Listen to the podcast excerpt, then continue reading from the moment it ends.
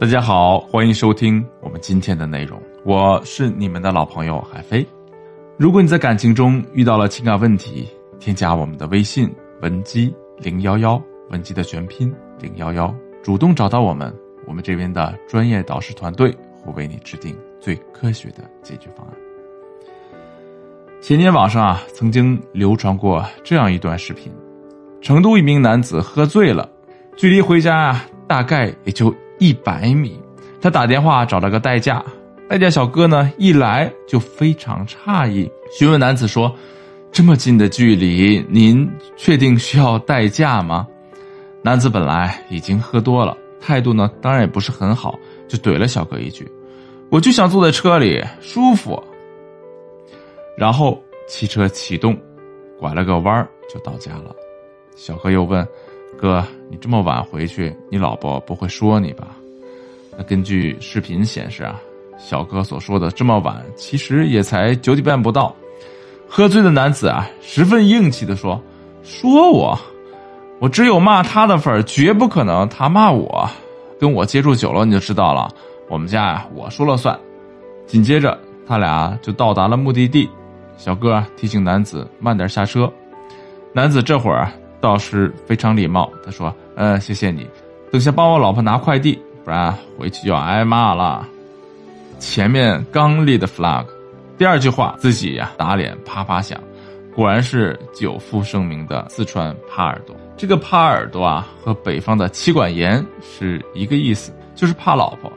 从上面的视频可以感觉到，一个已经喝多了、有些情绪不自控的男人，居然还记得要给老婆拿快递。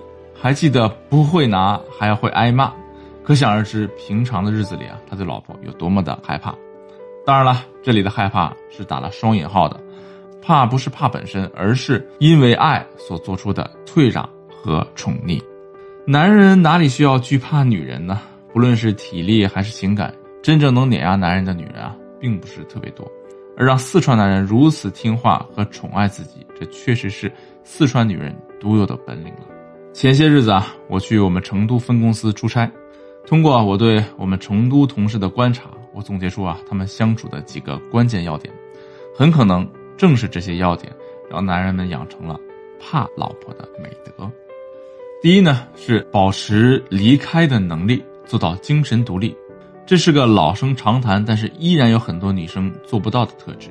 之所以会形成不同的个性特征。其根源在于四川特殊的家庭氛围，一般有女孩的家庭啊，父母尤其是妈妈会从小给女儿灌输个性独立、经济独立的重要性。成都的同事啊，小时候他们就知道，如果学习不好，将来长大就只能嫁人了。当然，这是一句玩笑，但从中足以见得，这种观念已经深入骨髓。如果你在这方面啊起步比较晚，现在改变也是完全来得及的。经济独立无需多言，个性独立啊，可以从坚持做一件小事儿开始。我比较建议的是，可以尝试每晚睡前做一次身体的扫描。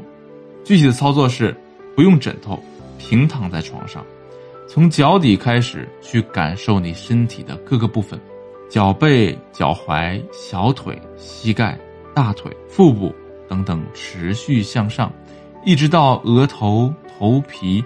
感受到皮肤的温度、肌肉的紧张、身体和床的接触等等。通过这样的自我关注，你可以很好的和自己建立联系，感受自己真实的存在。当你真切的体验到当下和自我，这就是精神独立的开始。第二呢是读心术，呃，不要被“读心术”三个字吓到，并不是真的要学成这门独特的技艺。前面一再说啊，事实怎么样并不重要。关键是对方怎么想，所以这里的读心术指的是让他有这样的感觉就可以了。那怎么读心呢？还记得前面的内容中讲到冷读术吗？面对一些接触并不深的人啊，你可以用一些泛化、描述性的话去和他交流，就能让他认为你很懂他。如果你对对方已经有了一定的了解，就更能做到有的放矢了。怎么读心呢？比如前段时间啊。成都的一个同事识破老公偷偷吸烟的这件事儿，同事啊一上来就直接问老公：“你今天在厕所里吸烟了？”老公呢当然不承认，回答说没有啊。但是同事一口咬定他肯定吸烟，老公就开始耍赖，问同事你有啥证据啊？同事说你过来，你还想要证据？你这是三天不打上房揭瓦的节奏啊！这顺势啊要做出踢她老公的样子，老公一边躲一边笑，哎不要了不要了，但是又忍不住好奇的问你是怎么知道的？我都毁尸灭迹了呀！这时候同事啊展示出他超强的读心术，说。因为早上的窗户比昨晚开的大，晚上推开啊是为了晾干洗完澡的水汽。可是早上开窗的理由是什么呢？我再一看地上，果然是有残留的烟灰。老公愣住了，嘴上呢却更皮了，说：“你肯定是骗我，那个小骗子。”同事啊冲着老公翻了个白眼儿。最后的结果是，老公请客，两人一起吃一顿火锅，用好吃的来哄好我的同事。其实啊。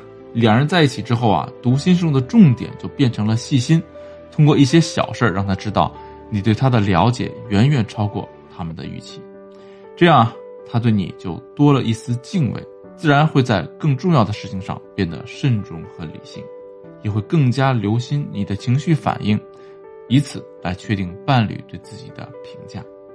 第三是爆发攻击性，通过观察我们可以发现。川妹子啊，更加倾向于在关系中直接表达不满，这和一味包容退让的相处状态很不一样。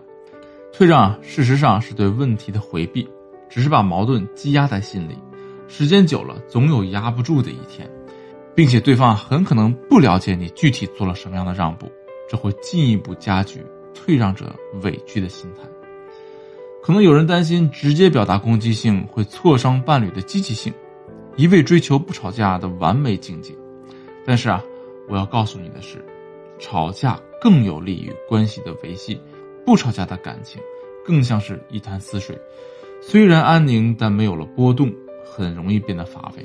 吵架也要讲究技巧，对一些非原则性的问题，可以采用直接说的方式，引起对方的注意和反思。